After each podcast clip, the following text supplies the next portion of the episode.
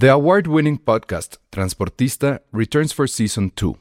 This time, we'll meet Beto Coral, who has lived his whole life in pursuit of one thing justice for his father, a police captain. Captain Coral was mysteriously murdered shortly after leading the search block that captured and killed notorious drug lord Pablo Escobar. Listen to Transportista Who Killed Captain Coral? Available on the iHeartRadio app, Apple Podcasts, or wherever you listen to your podcasts. Hey, I'm Ryan Reynolds. Recently, I asked Mint Mobile's legal team if big wireless companies are allowed to raise prices due to inflation. They said yes. And then when I asked if raising prices technically violates those onerous two year contracts, they said, What the f are you talking about, you insane Hollywood ass? F- So to recap, we're cutting the price of Mint Unlimited from $30 a month to just $15 a month. Give it a try at mintmobile.com slash switch. $45 upfront for three months plus taxes and fees. Promo for new customers for limited time. Unlimited more than 40 gigabytes per month. Slows. Full terms at mintmobile.com. Escuchas. Escuchas un podcast de Dixo. Escuchas a Dos tipos de cuidado. Dos tipos de cuidado. Con Arturo Aguilar y El Salón Rojo. Por Dixo. La productora de podcast más importante en habla hispana.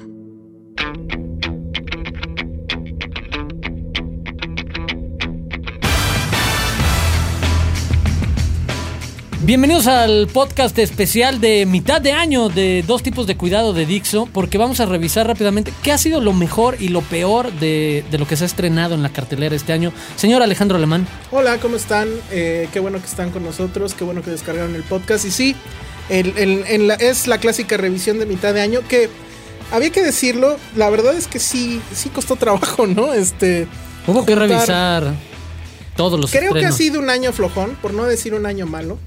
Eh, pero sí ha sido un año donde no ha, no ha habido las grandes películas como en años pasados. Creo que básicamente todo se reduce a lo que se estrenó a partir de los Oscar y algunas otras sorpresas eh, por ahí. Pero ha sido un año donde no ha habido. Digo, yo me recuerdo el año pasado que era difícil hacer la lista, justo porque había muchas y tenías que dejar fuera eh, bastantes, ¿no? Entonces decidimos dejarlo nada más en cinco películas. Eh, no sé si las quieras tú dar en orden o en desorden o en orden cronológico. No, como- no tienen orden todavía. Bueno, tú no tienes orden. Sí. Yo sí ya tengo, por lo menos el 1 y el 2 me queda perfectamente claro. Entonces, este, pues te cedo literal la No, palabra vas, para... ¿cuáles son?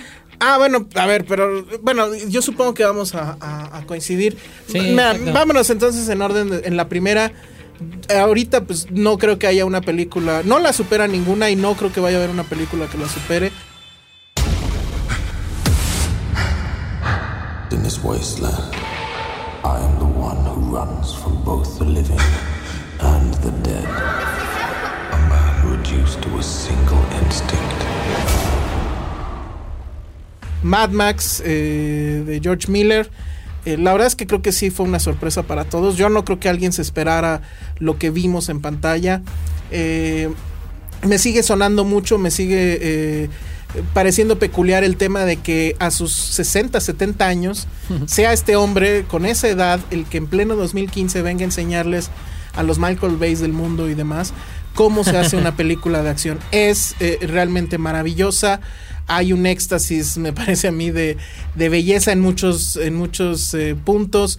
Me gusta que es una película que en teoría pues no dice nada o que el guion es muy sencillo o es una es una o es una persecución de dos horas Sí, eh, literal. Claro, pero es cómo eso. la resuelve tan bien me gusta el tema de que al final leve spoiler si no la han visto por Dios de que Imperator Furiosa sea eh, que sea una mujer la que al final se lleva la película le roba completamente el protagónico a Mad Max y, y bueno, pues la, la estética de la cinta, la necedad de no querer grabar en CGI eh, lo más que se pudiera. Y si ustedes han visto ya algunos clips que han salido en internet de cómo se filmó, básicamente todas las persecuciones existen, están ahí, se ve la tierra, lo sienten los actores, ha de haber sido durísimo estar este, haciendo eso. Y pues muchas, muchas stunts pues son reales, no, no hay tanto CGI. Creo que además también tiene uno de los mejores villanos en mucho tiempo y por lo menos en lo que va de 2015 el mejor villano que es este eh, Joe, ¿cómo se llama? Este, bueno, pues este Sí. el, eh, el, el que tiene a su harem y que tiene Sí. el control del agua y, y- y demás. Spartan Joe se llama, creo, no me acuerdo. Pero la verdad es que para mí esa es eh, eh, es por lo pronto la gran película de 2015. Vamos a ver si se mantiene hasta final de año, pero yo creo que sí. Está en el top mío, o sea, sí tendría que estar ahí. Creo que además no añadiría mucho, creo que es precisamente los puntos atractivos los que mencionas.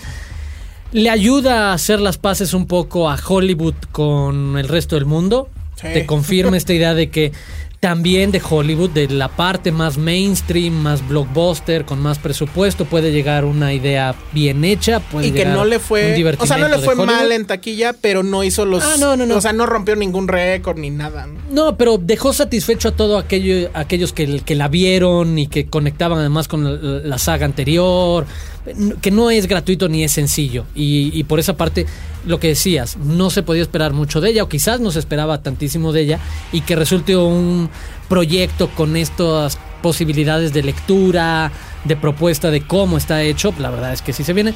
Para mí la otra, o quizás la que quedaría antes que ella en mi imaginario de experiencia, intensamente, por el tipo de viaje al que nos lleva, o sea, esta clase de psicología básica, porque obviamente tiene que resumir o tiene que eh, ver la versión más diluida de algunos conceptos y no te va a explicar con toda la complejidad que tiene la neurociencia actual varios de los conceptos, pero pues, sí logra como llegar al punto clave y básico de muchas preguntas importantes de qué pasa en esos momentos cuando nos cambia la vida, cuando somos chiquitos y cómo lo asimilamos, las experiencias y los sentimientos y cómo tratas de explicar en una película estos conceptos abstractos a partir de una historia, porque al final de eso se trata, de que cuenten una historia en la que puedas acompañar a un personaje. eh, con las características particulares que tiene el guion, que más allá de encontrarle un juicio de valor de si nos gustan o no, o de si son buenos o malos, son funcionales, eh, tienen razón de ser que el, el personaje principal tenga ciertas características o tenga una carencia de muchas más características, que podrían decirte, ah, tiene una personalidad súper definida, es el de, no, es un dibujo de personalidad, pero lo existe, es el de, pero es lo suficientemente vacío para que todos nos veamos ahí en cualquier experiencia de, ah, claro, y vi a mis papás pelear, o nos cambiamos de casa, etcétera. Creo que el viaje, la experiencia de, de película que es intensamente, sí es algo que no había vivido en un buen rato. O sea, lo que te hace pasar, sentir es muy padre. Es, es una película donde no, bueno, no sé, yo no nunca, digo, sí me cambié de casa cuando era niño, pero no recuerdo haberlo vivido con ese, Yo sí, con ese carajo. drama. A lo mejor ahí tú sí te, te reflejaste con el personaje, pero es una película donde te reflejas no, creo yo, no a nivel de personaje, sino a nivel de las emociones, ¿no? Sí. O sea, todos vivimos ese momento. eh, inconscientemente De duda, decepción, de duda, decepción, miedo. de decir, bueno, pues ya este hay que abandonar ciertas cosas. es una película que básicamente lo que te dice son varias las ideas, muchísimas, pero si intentáramos hacer un resumen de las más llamativas, primero, pues es y que es un apotegma casi en Pixar es crecer apesta, duele. hay que abandonar cosas, pero es inevitable y pues hay que hacerlo lo mejor posible. Por otro lado, y que viniendo de al fin y al cabo una empresa de Disney, Disney que ha hecho, junto con Coca-Cola, por cierto, de la felicidad su gran producto, que una película que pues trae el sello de Disney, como sea, te diga estar triste está bien, es, está parte bien, del es crecimiento. parte del crecimiento. El, el- la- el- el estar triste puede ser un factor de cambio. Que venga Disney a decir, a mí me parece extraordinario. Y por último, pues es el gran regreso de Pixar, creo. O sea, creo que esto es como que una llamada a decir, no hemos perdido el alma. Sí. O sea, a pesar de que ya nos metimos en el tema de las secuelas y secuelas, secuelas, viene Toy Story 4 y demás. Este, todavía hay mucha creatividad dentro de Pixar y creo yo que es una exposición de motivos y de métodos además. Creo que la película expresa cómo es que Pixar entiende la creatividad, cómo entiende la manufactura literal de las ideas, incluso de las películas. Ellos son también un comité de muchas personas que opinan y piensan y demás y van depurando la- la- las escenas, las secuencias, etcétera, hasta que queda algo perfecto. Nunca vamos a tener, creo yo, una película así literalmente mediocre de, de Pixar. O sea, incluso creo que hasta no. la más mala. Pues bajo ese método se ve complicado. Sería, está Cars es- 2, pero- Sí, pero aún dentro de todo dices, bueno, o sea, sí es. Era para vender. Ah, pero sí, creo sí. que no era No, una le volvieron a porquería, poner atención. ¿no? Entonces, Pero al nivel que vale la pena. creo que eso también eh, expresa Inside Out, una película además eh, eh, con este tema del eh, eh, este tema de la mente y de cómo funciona que es también muy de Pixar. El edificio de Pixar fue diseñado por Steve Jobs pensando en el edificio como si fuera un gran cerebro donde se conectaran todas las ideas para llegar justamente a la, a la película perfecta. Entonces sí está en mi lista también. Y, y, pues yo también dudo mucho que, se, que la puedan votar de los primeros tres lugares, ¿no? Entonces, bueno, no sé si quieres seguir tú. pones? Yo pondría, y por temas de estrenos, porque para mí esta es una película del año pasado, pero bueno, estamos pensando en las que se estrenaron comercialmente en México este año, en lo que va de 2015, Whiplash. Sí. Whiplash se estrenó en los primeros... También otra experiencia, exacto, como tal. Totalmente. Es, vivencial, es, es una el película- rush. Es el rush, es eh, el, el ver las actuaciones eh, eh, viviéndose a, a- a- de- de- de- en la piel, pues. Hacedor abierto. Exactamente. Eh, Duke Ellington decía que el jazz era el tipo de hombre con el cual no dejarías eh, salir a tu hija.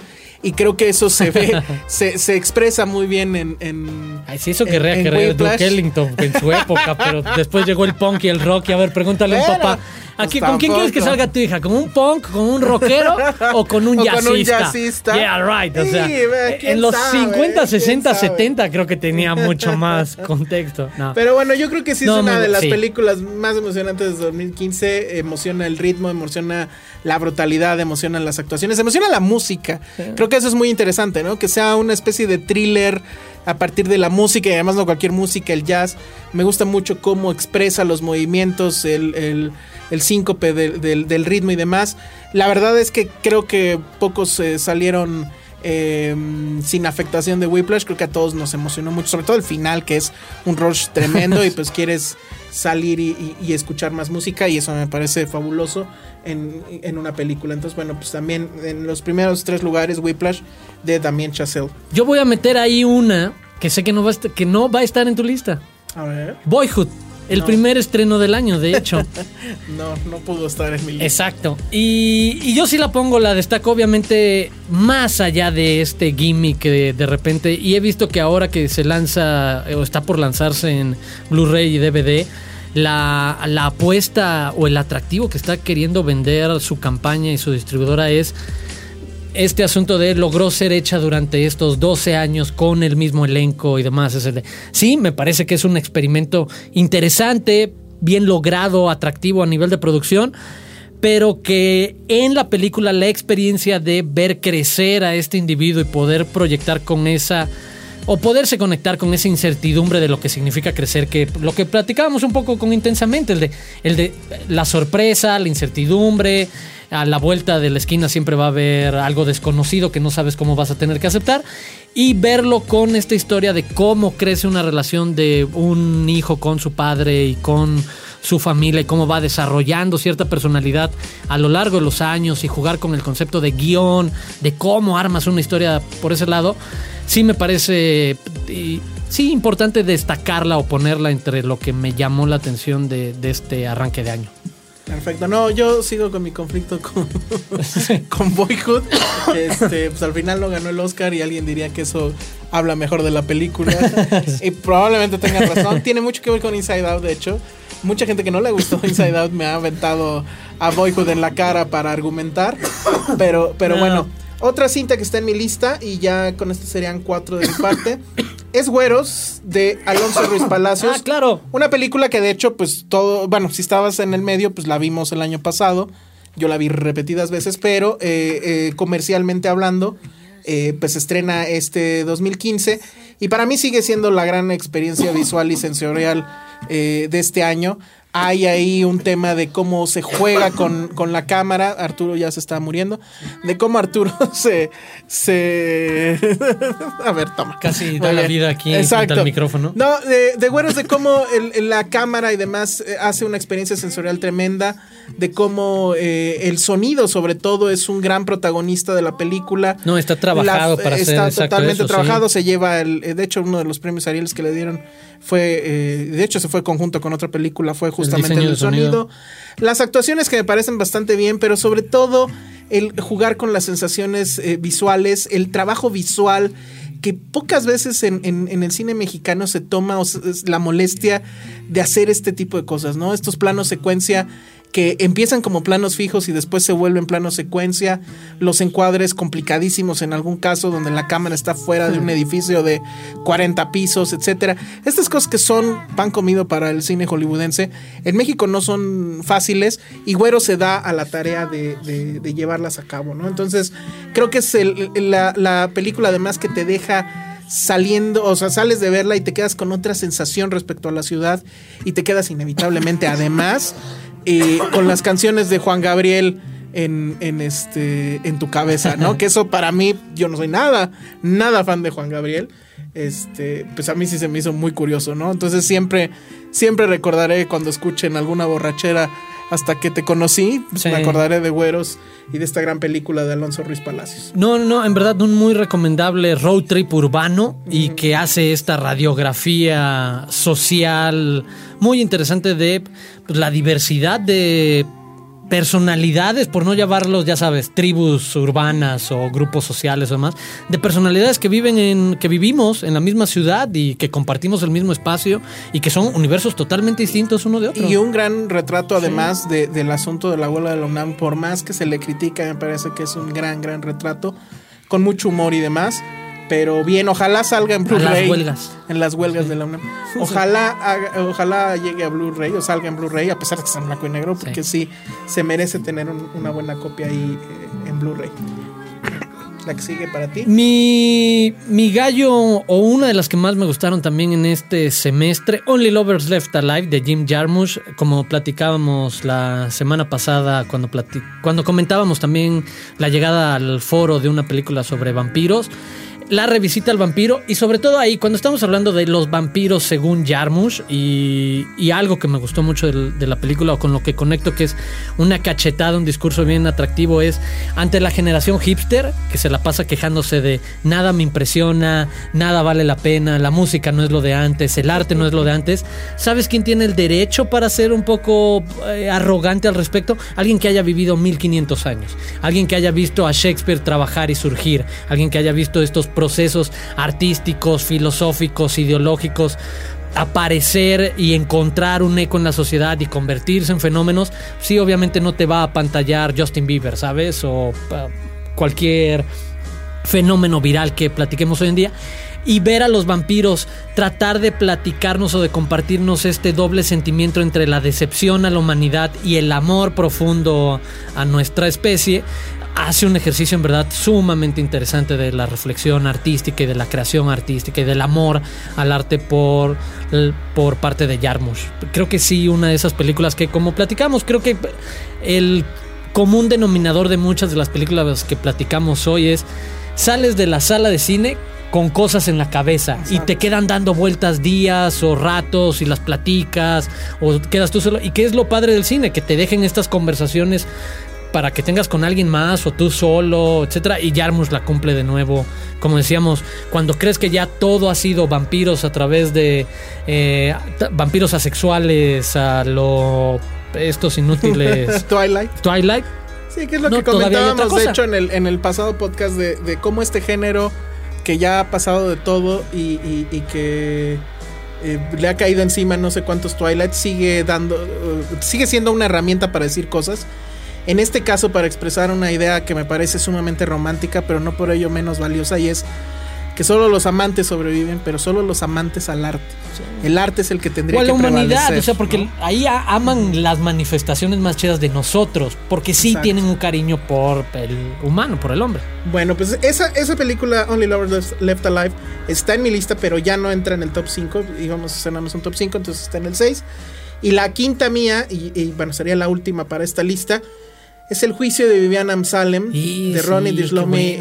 El Sí, Cabets. cierto. Sobre todo porque en un, en una, en esta, ep- en esta temporada de cine donde todos son efectos especiales, Todo en un espacio grandes cerrado, presupuestos, etcétera.